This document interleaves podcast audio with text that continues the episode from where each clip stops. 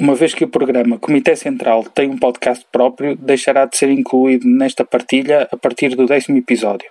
Gosta de apontar culpados? Aprecia libelos acusatórios? Então vai adorar o Comitê Central.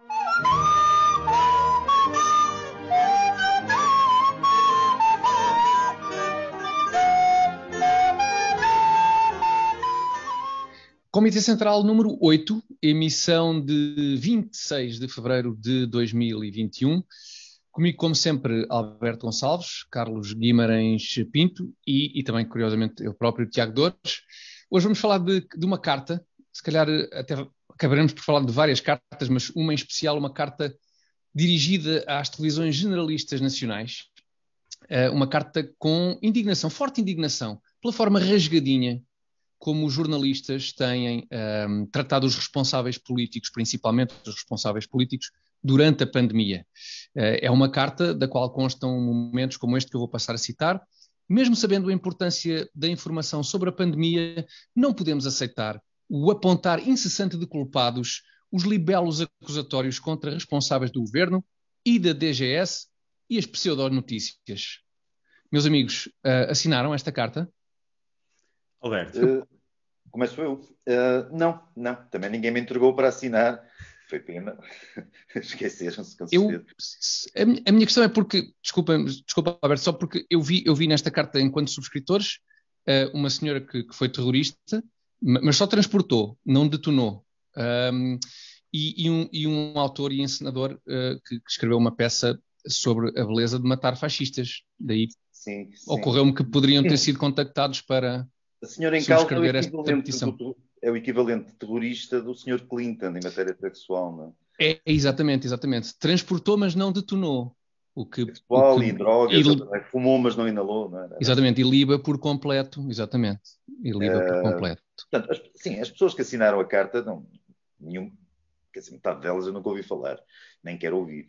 Uh, a outra, a metade que conheço, minimamente, que estão ligados estão ali entre o teatro e a universidade, digamos, e não surpreendem ninguém. Agora, uma das coisas curiosas que a carta tem, eh, ou melhor, a única coisa que a carta pede de facto é, é que não se critique o governo e as autoridades da, da, saúde, da DGS, a propósito da pandemia. Olha, o que eu tenho visto nos noticiários é os noticiários não podiam ser mais meigos para com o governo e para com as autoridades da saúde. É difícil imaginar os nossos telejornais serem mais afáveis para com os governantes, mas eles ainda acham que é demais. Eu não sei se eles acham que é demais ou se eles dizem que está a haver críticas aos governantes para, para criar uma situação simulada, ou seja, para ainda pressionar mais, para, para fingir que os telejornais criticam e deixarem de criticar. Outra coisa extraordinária nisto tudo é a absoluta lata com que eles o pedem.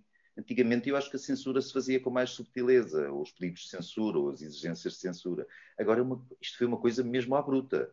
Eles não disfarçaram absolutamente nada. Eles estão ali ao serviço de quem manda para, para fazer, para distribuir ordens, não é? Não sei se o Carlos quer acrescentar alguma coisa. Sim, uma coisa é criticar o estilo noticioso como se tem feito as notícias sobre Covid e, e sobre o, o, tremendismo, concordando ou não, há isso.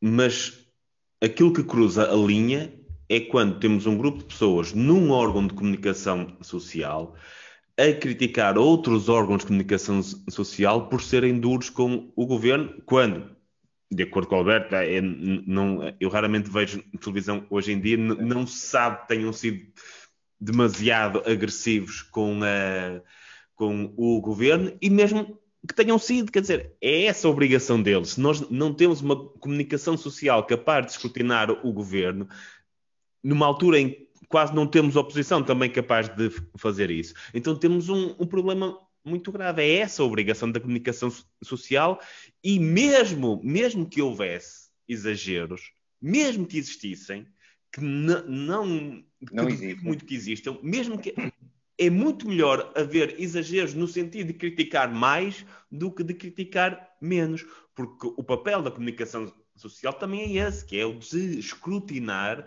um, as ações do governo. Agora, que apareça alguém com uma carta pura sabugice a dizer, por favor, não critiquem o governo, faz-nos lembrar mais outros tempos em que não se podia questionar as autoridades, até aquele velho discurso daquilo que não se questiona, não se questiona o Estado e o poder e, e por aí fora. Isso era noutros tempos, hoje não estamos, não estamos nesses tempos e nem parece, nem um, ehm, e duvido que as pessoas queiram voltar a essas alturas.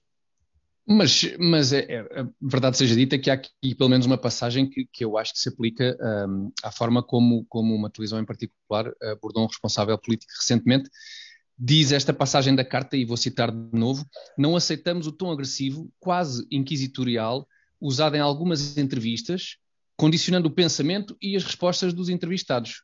Eu lembro-me bem daquela entrevista de João Adelino Faria ao André Ventura nas, nas eleições presidenciais, e acho que isto está muito incisivamente a, a, a refletir, de facto, o que, o que se passou nessa, nessa entrevista e, e, a forma como a comunicação social, nesse caso, de facto, foi, acabou por ser desagradável para com responsáveis políticos.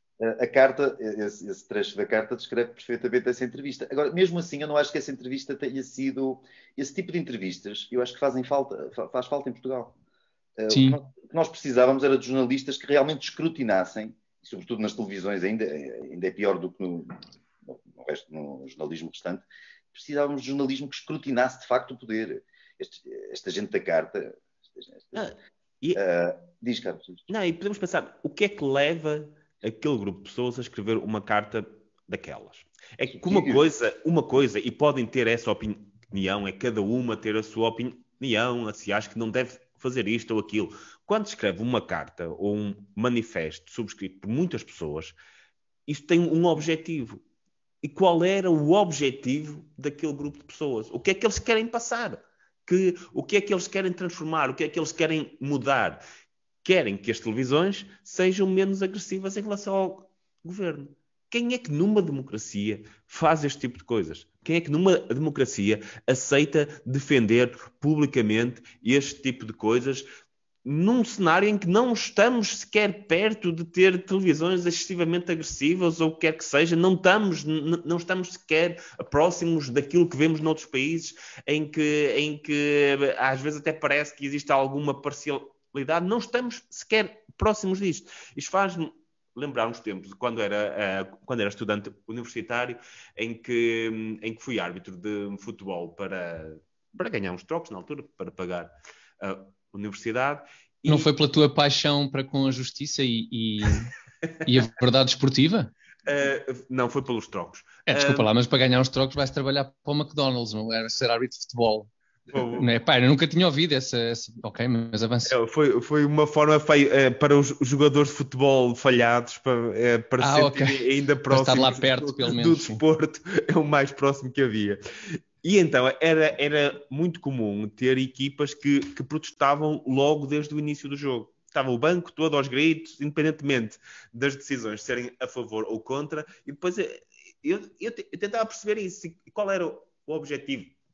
Diziam de forma muito clara, era condicionar. condicionar logo desde o princípio que era garantir que mesmo, eventualmente, mesmo se a sua equipa até sentissem que estavam a ser beneficiados, garantir que, pelo menos, não, não havia a percepção, que a percepção que era criada era de que a equipa estava a ser uh, desfavorecida para para que os árbitros sentissem essa pressão para não, não, não ter decisões contra. Bom, e no caso da carta.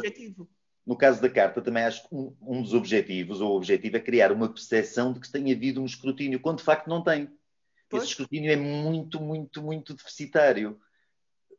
Não há, não, não, eu não vejo, realmente, eu sou como tu, Carlos, não, não, não, nunca vejo telejornais. Chegam-me imagens daqui, uma pessoa nas redes sociais, vê uns, vê uns trechos, vê umas coisas, às, vezes há qualquer coisa que desperta a curiosidade, uma pessoa vai espreitar e, e aquilo realmente. Sim, exemplo, isso, o doutor Costa, o doutor, deixa-me só acabar, Tiago, desculpa. Força, desculpa. Estes tipos têm gerido, para além de terem gerido pessimamente a pandemia, depois mentem por cima, como é que fazem ações de propaganda constantes, propaganda no, no, sentido literal do termo e no pior, no sentido negativo do termo, e, não, e, isto não tem contraditório absolutamente nenhum. O Dr. Costa vem fazer uns, de vez em quando, uns comunicados, ao, umas comunicações ao país, e aquilo passa sem, sem contraponto nenhum, nenhum. Uh, e eles ainda querem menos escrutínio do que isso, não, não sei se, se, se, se os é jornalistas puseram joelhos a seguir. Uh, agradecer aos céus a, a benesse nos ter dado o Dr. Costa e este governo e, e estas autoridades da saúde. É que nem, nem vou por aí, é que mesmo se houvesse, ou seja, mesmo se houvesse um escrutínio agressivo. Isso devia haver. E, e desagradável, pois. Mesmo, mesmo claro. que aquela realidade que eles construíram na cabeça deles, mesmo que aquela percepção que eles querem passar fosse verdade. Isso é positivo. Os políticos e mesmo, habituados a ser escrutinados. Sim, mesmo que tivéssemos órgãos de comunicação social, nomeadamente televisões, assumidamente com, com, com, com, uma, com cariz ideológico assumido e fizessem esse, esse, esse, tivessem esse tipo de abordagem, isso, isso nunca seria, como, como acontece, por exemplo, nos Estados Unidos, e, e, e os espectadores sabem qual é o alinhamento ideológico, genericamente, enfim, dos desde meios de comunicação social. Mentiras, desde que se dê a, a possibilidade de resposta Sim. às pessoas, qual é o problema de haver escrutínio? Isso faz parte da democracia. É essencial, aliás, à democracia. Como é que pessoas que se dizem democratas um, contestam a existência do escrutínio? Pois, é, oh, Carlos, mas é aí também. É, não sei. É, nós vamos ver aquelas pessoas, e pelo menos aquelas cujo passado, de cujo passado eu tenho uma ideia, não há ali nenhum, não há ali nenhum democrata, não há ali ninguém que, que, se tenha distinguido por ter, por ter eh, defendido a democracia por aí além, ou liberdade de expressão, ou quer que seja. São, todos eles são marxistas, eu aposto. Todos eles. Mesmo os que eu não conheço o nome, de certeza se apostasse ganhava. E, e, é uma gente de contradição na, na, na censura, na, na limitação do, do, discurso, etc, etc. Portanto, nós também não devemos estar tão surpreendidos por este tipo de mensagens vir deste tipo de gente. Pois, outras vieram, na verdade, por isso eu falei de cartas no início, porque alguns destes subscritores escreveram ainda outra carta ao governo, que depois António Costa respondeu sobre, sobre, uma, sobre a cultura. Não sei se viram isso também, sobre, sobre a ausência de referências eh, significativas à cultura no, no, no PRR, no Plano de Recuperação e Resiliência. Uh, também no público, também no público. O público neste, neste momento eh, não é tanto um jornal que dá notícias, é mais um jornal que publica cartas. É uma espécie de revista Maria. É uma espécie de revista Maria, publica as cartas dos, dos leitores que se sentem, enfim, que atravessam problemas emocionais. Um, não sei se tinham mais coisas a acrescentar a esta questão da carta às televisões generalistas. E ainda por cima, televisões generalistas, acho que não inclui a CMTV, que normalmente tem assim um estilo mais rasgadinho. Acho que inclui, mas aparente... não. Não já inclui, já inclui, não, não sei, também não tenho. Eles não é canal aberto, não é? Acho que era. era, era pois, talvez, talvez já, já, já inclua, porque de facto tem esse tom normalmente um pouco mais rasgadinho e podia ser. Oh, Tiago, só para terminar este tema. Diz lá. Acho que é um sinal terrível do, do, do estado em que estamos, ou deste, ou deste, híbrido de regime que nós temos atualmente, que eu acho que já, isto não é bem uma democracia, haver cartas deste género e isto ser visto com uma certa normalidade quer dizer, podemos criticar a carta e tal, mas isto até é aceito e há pessoas que se lembram de fazer isto e que de facto fazem isto. É um sinal de que estamos numa situação muito pouco democrática. É um, é um assim, sinal é, terrível. É, é, natural que isto se faça. A liberdade de expressão também é liberdade de dizer umas palermices, escrevê-las e publicá-las e por aí fora, portanto, é normal que se faça. Não acho tão normal que se considere isto mainstream, porque aparece no público, apesar de tudo é, é um é jornal é nacional com, uh, e, que, e, que, isto seja visto como uma coisa normal. É a normalidade disto que, que me faz impressão, sim, que é assustador. Sim, é estranho. Escreve-se cartas ao Primeiro-Ministro, o Primeiro-Ministro responde, enfim, enfim, é esquisito.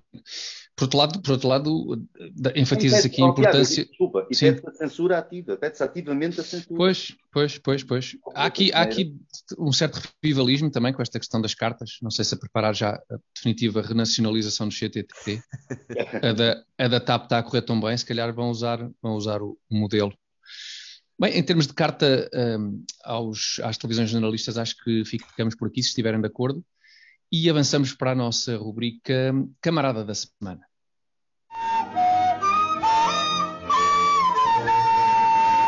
E o camarada da semana é Eduardo Cabrita. Pedimos desde já desculpa por esta distinção de camarada da semana, que é pouco, eu acho que é pouco para o, para o, para o Ministro da Administração Interna. Ele merecia talvez um camarada eterno, mas, mas é, é, esta a rubrica que temos, por isso teve que ficar camarada da semana.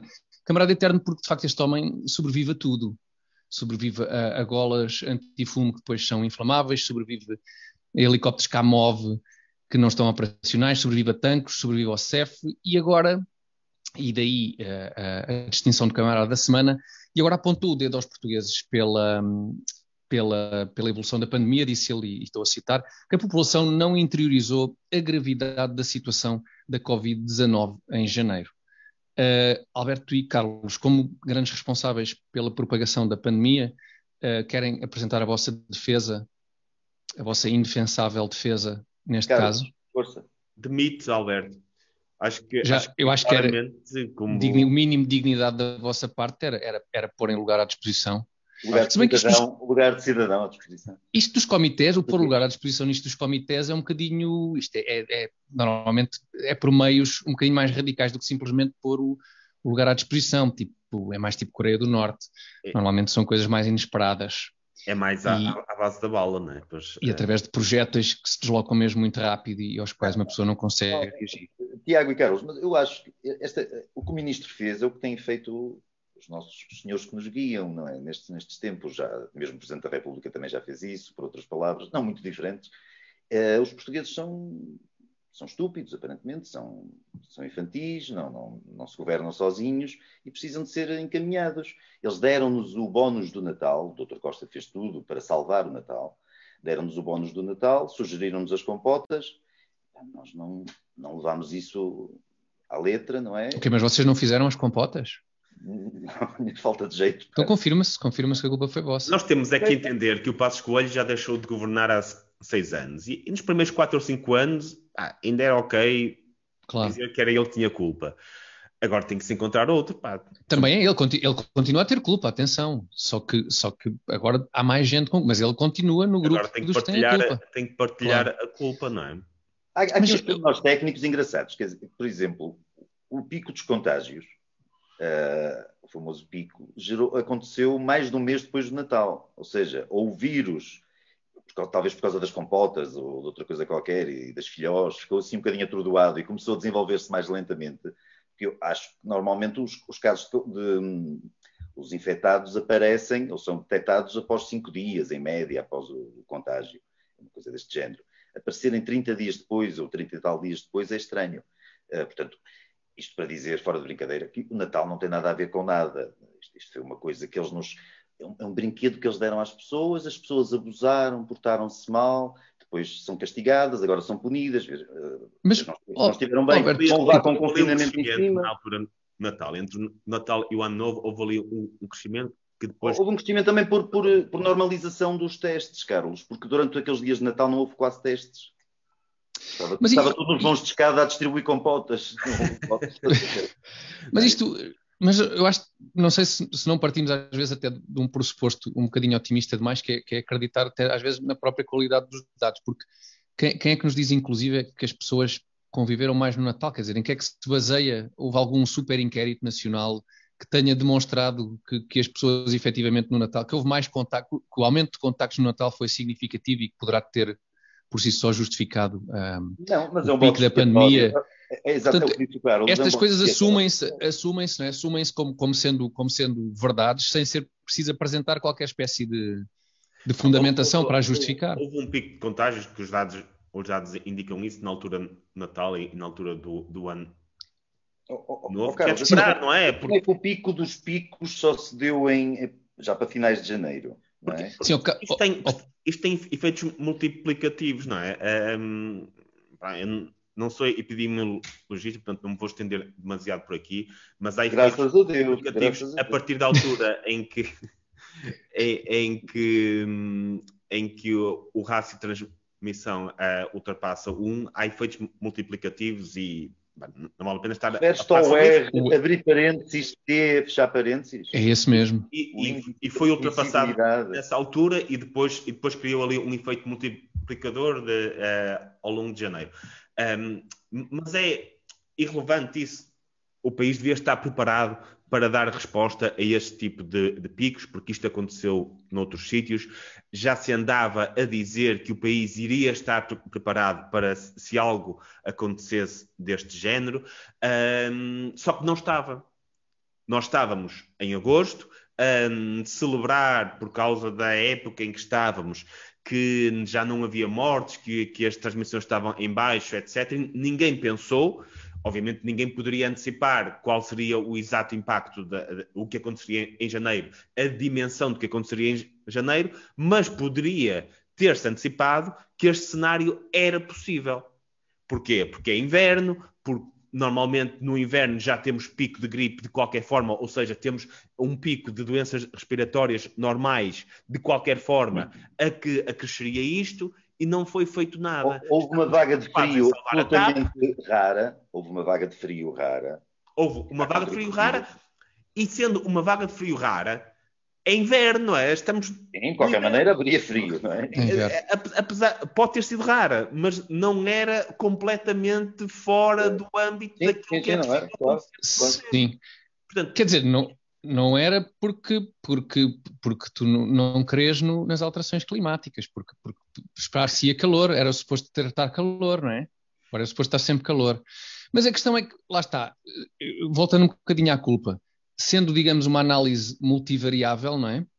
A, a variável a confraternização entre os portugueses, como, como, como, uma, como sendo uma das causadoras do, do crescimento da, dos contágios, para essa variável eu não vi nenhuma, nenhuma informação minimamente concreta que, que a justifique, ou seja, atribuir genericamente a culpa pela, pela propagação da pandemia ao contacto entre os portugueses, eu não vi minimamente comprovado em lado nenhum. Ou seja, não, não me parece que haja que haja nada que, que nada disto está que comprove nada questão está muito fundamentado na ciência. Isto são, é fundamentado em palpites e em e neste, neste, tipo de afirmações como a do ministro Cabrita que menorizam as pessoas, mas estas afirmações não caem do céu, quer dizer, ele, ele trata os portugueses como crianças, os portugueses também gostam de ser tratados como crianças.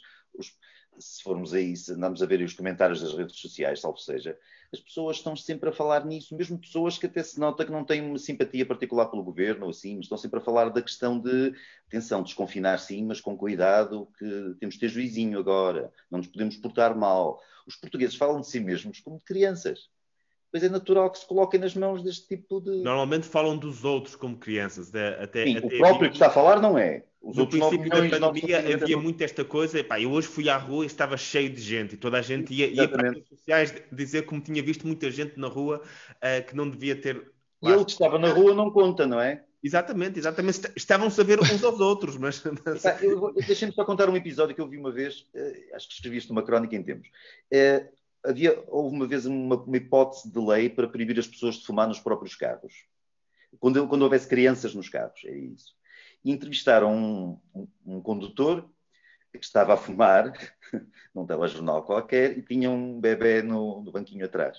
E o condutor estava a fumar estava a dizer: Eu acho muito bem, isto é uma vergonha as pessoas andarem a fumar eh, nos carros com, com os filhos. E ele estava a fumar, só que ele estava à espera da lei que o proibisse, que o proibisse de fazer. De o fazer. Só, só ser o filho do outro.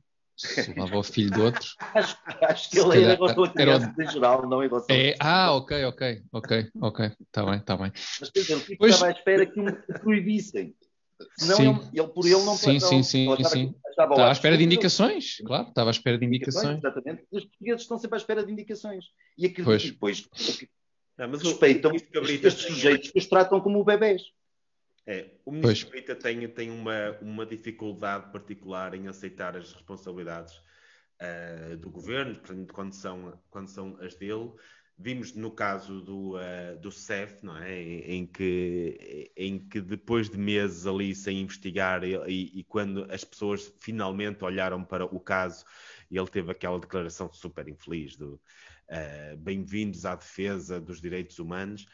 Um, eu acho que isto decorre dele ser um ministro uh, indemitível. Ele, claramente, não sei que relação é que ele tem com António Costa, que fotografias é que ele tem. Um, é um governo que uh, é um ministro que é impossível de demitir, que é resistente a tudo o que aconteça. Um, e ele vê-se nas declarações dele que se sente que está uh, protegido de tudo. Ele pode dizer aquilo que lhe apetecer, pode ter os casos que lhe apetecer, que nunca será demitido. Um, acho que só aquele caso do CEF Sim. teria um, resultado numa responsabilidade muito clara, numa responsabilidade política que nenhum ministro da administração interna e nenhum governo da Europa teria resistido. Não teria acontecido. Sim, O caso claro. das escolas, se calhar, é a mesma coisa. Portanto, isso, nenhum ministro, naquelas circunstâncias, num país da Europa Central, teria resistido. E ele resistiu sem nenhum problema. Eu acho que ele pode ter um caso daqueles todos os meses que irá resistir. E quem tem esta noção de que é inatacável, obviamente tem este tipo de, de declarações e irá continuar a tê-lo, já, já desde a altura do. Uh, ele, já, ele já foi o, o, o, ministro do microfone, que retirou o microfone, Certo, estava ali certo. a lutar com o microfone. Não era ministro na altura, acho que era, era deputado, líder de uma. Uh, estava a dirigir uma reunião Uma qualquer, comissão, tirou ou o isso. microfone, exatamente. Estamos a falar de alguém que se acha completamente in- inatacável. E pior, se calhar tem razão. Se calhar é mesmo. Mas É ainda é, possível. pior, É- Carlos, desculpa, é que ele pode ser inatacável, pode ser indemitível, pode ter eh, beneficiado desta impunidade toda, ainda por cima o homem é mau, é medíocre, é absolutamente Fraquinho. É é isso. muito fraco. É muito fraquinho. Como é que se vai buscar uma, onde é que se vai buscar uma criatura daquelas? De onde é que se desenterra aquilo? Se calhar por ser muito amigo de Costa, eh, sente que não, não, não precisa de escrutínio, não é culpado por nada, não é responsável. Agora respondeste à minha pergunta. Onde é, que, onde é que se vai buscar uma criatura daquelas? Por ser amigo do Costa, com certeza. Quer dizer, é difícil ser amigo do Dr. Costa e ser- ser-se um- uma pessoa de elevado gabarito, de- de- com, uma, com uma sensatez e uma ponderação acima da média, não é? O que, o que também faz pensar, será que o governo tem alternativas? Ou seja, será que eles não são demitidos apenas por serem próximos de António Costa? Ou é porque se- sentem que não conseguiram encontrar mais ninguém capaz, ah, capaz é como quem diz, minimamente capaz é de sentar naquela cadeira, Com espinhas ou alguém de suficientemente confiança. flexíveis, não é? Pois. Também pode ser isso. É que o PS está numa situação que, se calhar, António Costa já tem algumas dificuldades em encontrar alguém de confiança para meter lá. Alguém que não esteja num daqueles grupinhos internos que eles têm lá já a pensar no, no pós-Costa. Um, e se calhar precisa mesmo ter lá os amigos porque, é os uni- porque são os únicos em quem ele confia. Não, não é pela competência, de certeza. Quer dizer, ele saísse ali à rua, saísse ali ao Largo do Rato e apanhasse o, o segundo ou terceiro transeunte que lhe aparecesse, pior que o Cabrita, ele que alguns outros ministros não podia ser. Podia não ter confiança nele, não é? A questão é da confiança mesmo. A questão é, é essa. Eu eu não sei, pois, é pá, vocês, vocês dizem muito mal do ministro, mas a verdade é que vocês têm culpa pela propagação da, da Covid. E, e o ministro não tem, porque o ministro pertence àquele pequeno grupo. É tipo a aldeia do Asterix. Há ali um grupo de pessoas que, por acaso, são os membros do governo, que não têm grandes responsabilidades. São, eu, em vez dos irredutíveis gauleses, os irresponsabilizáveis, membros do governo em toda esta, em toda esta problemática, é a ideia que dá. Mas, curiosamente, calhar- desculpa, Tiago, alguns deles contraem Covid. Pois Eu- é, pois eu é. nunca me preocupei com. Sinceramente, Mas isso- cometer uma ilegalidade, eu nunca me preocupei com o confinamento, faço a minha vida sem pensar sequer nisso, a não ser que. Acho que já estou a ouvir, acho que já estou a ouvir baterem à porta, não é? Eu é que às Da vezes bato à porta, nem consigo bater à porta, não vale a pena bater à porta dos restaurantes, é a única limitação que eu sinto, porque de resto sigo a minha Pois. vida normalmente, eh, sem problema Sim. nenhum. E nunca contraí Covid, espero não contrair. Eh, se, se contrair, olha, acontece. Agora, estes senhores, da, a senhora da DGS, os ministros, já vários deles, secretários de Estado, etc., que, que supostamente deviam dar o exemplo e cumprir todas as normas, cumprir todas as regras, e apanham Covid. É porque às vezes tem, ainda tem amassada de ter que se cruzar com alguns portugueses incumpridores e, e, e acontece, depois tem esses azares. De novo, culpa do- dos, dos portugueses em geral. E temos que ver, e temos que ver que eles têm um emprego hum, muito exposto, ou seja, eles cada vez que vão a uma ação de propaganda têm que estar com não sei quantas pessoas, não é? E, e as ações de propaganda por teletrabalho é, é, muito, é muito complicado. Não se propagandeia como deve ser por, por teletrabalho, não. Não, Isso é que verdade. as fotografias ficam assim feias, assim, os quadradinhos, Pois, das pois, reuniões pois, de pois. Zoom. Eu tenho, eu tenho- eu tenho que dizer só uma coisa, desculpem, só sobre as ações de propaganda. Gostava que as pessoas reparassem mais na quantidade de setores profissionais ou etários, etc., cuja vacinação já foi inaugurada em sessões de propaganda. Dia sim, dia não, Certo. há um novo grupo, seja profissional, seja etário, lá está, eh, a, ser, a, ser, a começar a ser vacinado. Nós estamos a começar a vacinar sempre toda a gente. Depois nunca se desenvolve, o desenvolvimento é que fica, deixa muito a desejar. Mas uh, há sempre ações, lá está, ações de propaganda para ter dois ministros, quatro secretários de Estado, sete câmaras de televisão a, a filmar o início da vacinação pá, dos lares de seriedade, dos bombeiros, dos colombófilos, de não sei de quê. Já, já, vacina, já começamos a vacinar tudo e mais alguma coisa. É uma espécie de uma amostrazinha gratuita, não é? Uma espécie de uma amostrazinha só para. Uma amostrazinha aqui agora para os bombeiros. Uma amostrazinha para o povo. E lá está para os telejornais. Que pois, pois, pois, pois. pois. Tem muito maldade de escrutinar o governo. Muito bem, muito bem. Eu creio que havia tanto mais a dizer sobre Eduardo Cabrita, mas, mas terá que ficar para futuras edições, porque agora a seguir vem a sessão de esclarecimento.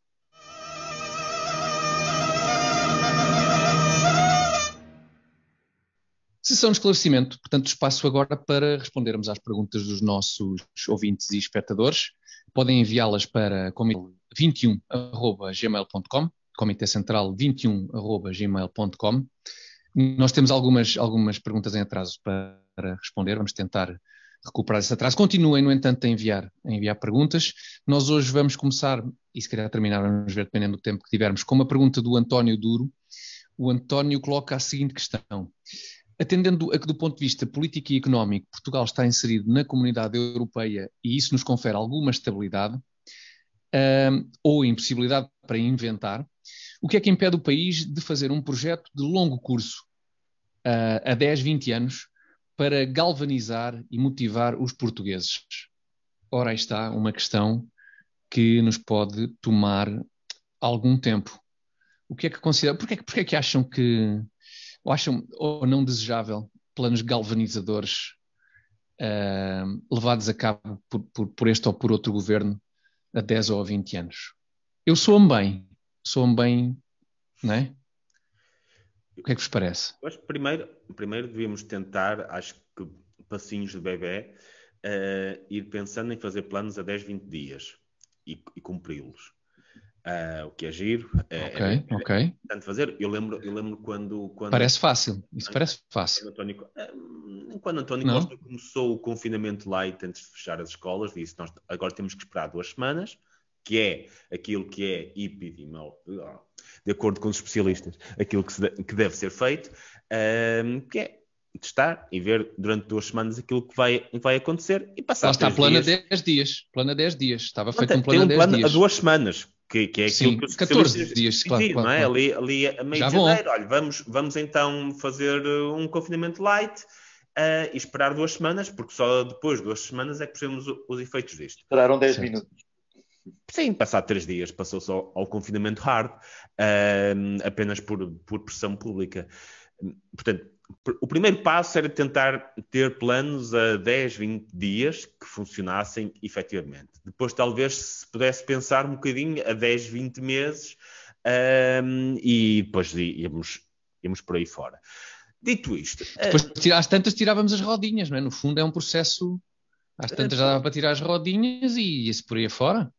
Eu, eu, eu, não sou muito simpatizante de planos, de planos quinquenais ou decenais ou, ou, ou, outro tipo de, de coisa e, e, tenho uma sorte que é, felizmente, neste país, como há eleições de 4 em 4 anos, os planos também são feitos tendo em conta esse tipo de, de ciclos. Ninguém pensa exatamente quem, o que acontecerá a seguir, quem é que virá pagar a conta e, e por aí fora. Portanto, na, raramente se fazem, se fazem claro. este tipo de, de planos porque respondemos aos ciclos eleitorais e ninguém tem nenhum, nenhuma perspectiva de pá, vamos, vamos fazer um plano a 10 anos em que sabemos que fazemos um conjunto de reformas agora, nos próximos 2, 3 anos isto vai, vai custar, mas depois o país vai crescer e, e vamos, vamos poder ter mais coesão com o resto da União Europeia. Acho que isso não existe, porque aquilo que existe é o que é que eu faço agora para nas eleições daqui a um ano ou dois voltar a ser eleito. Estamos sempre a pensar no curto prazo. Nunca há aquela perspectiva de país de longo prazo. Isso simplesmente não existe. Já houve, Carlos, já houve aqueles, aquela época dos desígnios nacionais. Foi a Expo, depois foi o Euro, o Euro de futebol, não é? Uh, aquelas coisas todas, Portugal tinha sempre um desígnio qualquer, havia qualquer coisa sempre num, num, futuro a médio prazo que nos galvanizaria enquanto nação e que nos, nos levaria ao Olimpo. Portanto, de certa forma, é, até, até, é bom que não haja, não é? Ser, é muito bom que não haja. Para parecer essas pois, coisas. Pois é.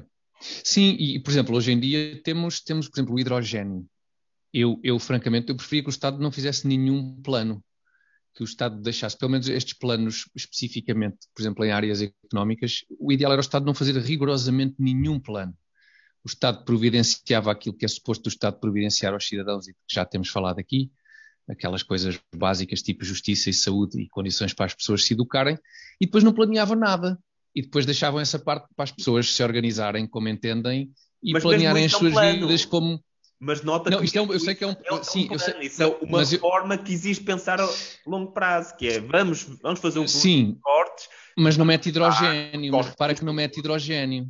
Mas não mete hidrogênio, era esse não o meu mete ponto. hidrogênio, O exatamente. hidrogênio são as novas porque- ventoinhas, aquelas ventoinhas do Sócrates, do menino que sonhava com. Pois, exatamente, é esse tipo de plano a, a 10 ou 20 anos que eu pá, gostava imenso que o Estado não fizesse e Esse não nos tipo comp- plano comp- dispensa-se, sim, sim.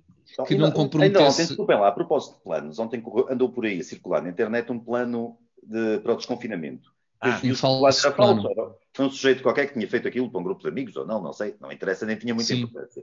Agora, no fundo, ninguém acreditou na existência daquele plano, porque era absolutamente Era bom. o governo ter um, e o plano, aquele plano até fazia algo Era- sentido. Ah, Sempre o olha para aquilo e pensou, pá, isto está muito bem feito, espera, isto não pode, ser, feito. não pode ser real. Aquilo era uma coisa, aquilo era uma Claro. coisa normal faria em 15 minutos, 20 minutos. Mas o governo não tem capacidade sequer, eu acho que nem sequer capacidade cerebral de conseguir estruturar aquilo. Portanto, criar um plano destes até podia ser copiado do inglês ou de outra coisa qualquer, mais ou menos com as devidas adaptações. Eles não conseguem fazer. Iam criar um plano a 10, 20 anos. Quando o criam, é necessariamente alguma coisa que vai ser desgraçada para nós. Para falar num caso que o, que o Carlos gosta muito de falar, eh, o plano da TAP, por exemplo, é um plano também com alguns anos, com, com alguma, algum fôlego, e que vai ser daquelas coisas que vai correr bem, de certeza. Isto já está a correr muito bem.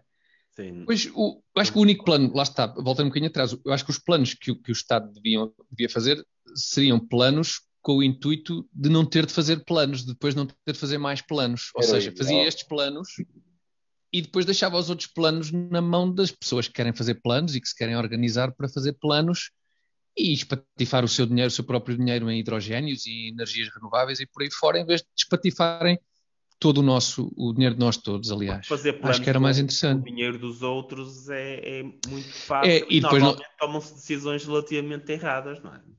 Pois, e não, responsabilidade, claro. Claro, não tendo sequer depois, nós. exatamente, de assumir qualquer responsabilidade pelos resultados.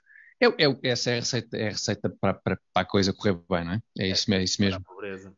Pegar no dinheiro dos outros para investir em coisas que nós decidimos, sobre as quais depois não temos que prestar Mas, contas a- quando correm mal. a do António Duro, podemos pensar em uns Jogos Olímpicos e uma coisa. Eu acho que nós podíamos candidatar-nos a todas as edições, de todos os grandes eventos desportivos. Tudo. Pá, mesmo que não ficássemos com todos, pelo menos se calhar de 10 em 10 anos ou Os 15 em 15, Oscars, tínhamos por exemplo, a entrega Não, dos os Oscars. Oscars. Mas vocês estão a exatamente. ser injustos, não é? Esses, ah, nos últimos 20 anos, o país esteve completamente estagnado. Ah, imaginem o que era se não tivéssemos tido o Euro 2004 e a Expo 98 e tudo, e tudo por aí. Nós, nós tínhamos isso. Se, se as previsões para o impacto económico de- dessas, dessas coisas todas ah, eram verdadeiras, e quem somos nós para duvidar do governo Claro. de Sócrates sobre essas previsões, isto quer dizer que sem o Euro 2004 e sem tudo isso que tinha acontecido, nós neste momento temos a Bulgária, uma coisa dessas, não é? Já, estamos, já não estamos longe. Já não estamos A longe. Bulgária, por acaso, não estava à espera desse exemplo. Porquê que ele disse a Bulgária? A Bulgária está mesmo aqui a, a morder. Se queres dizer o Sudão, uma coisa assim do género, não sei. É, na Europa já começa a faltar comparações, termos de É difícil, já é preciso escolher com muito cuidado. Vamos, vamos ter que ir para a Albânia, a seguir é para a Albânia já. A Albânia- Olha, a Albânia também está a crescer bastante. Pronto. Também não dá, também não brincar, A dá. Albânia está a crescer bastante. É, é mesmo o Sudão do Sul, o Sudão do Sul. Não está fácil, a coisa não está Não tem fácil. muita piada. também. Estamos aqui. Não, não tem, não tem, mas enfim, mas é pá. Bom, ah, meus caros, não sei se temos tempo para mais, para mais questões hoje. O que é que consideram? Deixa a vossa consideração. Deixamos para a semana. Deixamos para a semana mais questões. Estamos com falta de questões agora, portanto, en- enviem questões, por favor. Envia, envia, é porque fomos muito, fomos muito com muita sede ao pote logo ao início, a querer responder a tudo, porque de facto temos, temos ótimas respostas para, Estamos a para- passar para todos os imagem. problemas. Há aí algumas questões que ainda não conseguimos responder. Não é? Ainda estamos, porque ainda estamos a, ainda estamos a, a estudar Vamos e estudar aliás, o assunto. ah. o Alberto reuniu, entretanto, esta biblioteca que se vê por trás dele para, para tentar dar resposta precisamente às sobre alterações climáticas para poder responder a um leitor que, que, exatamente, é É porque é tudo- uma, São biografias de Greta, são biografias de Greta. que ainda está a, a explorar, a explorar Pois. Não, não nos levem a mal, há questões de facto complexas, essa, essa é uma delas, é, é o caso se calhar mais evidente, mas nós estamos a preparar-nos para, para abordar essa questão destes dias. Portanto, estejam atentos todas as semanas às 21 horas no, face, no canal Facebook Acordo do Dinheiro e depois também no YouTube. Desculpa, desculpa, Tiago, eu disse leitor, devia dizer espectador, estou sempre a. É tudo, isto é ouvinte, é espectador, é leitor, por acaso, se calhar é o único que não se aplica, mas não faz mal. Portanto, estejam atentos, como eu dizia, todas as semanas, todas as sextas-feiras, às 21 horas, no canal de Facebook Acordo do Dinheiro, e depois também no YouTube e no, em Apple Podcast e Spotify. E nós voltamos para a semana, sendo assim. Uma boa semana para vocês. Bom fim de semana. Obrigado. Obrigado.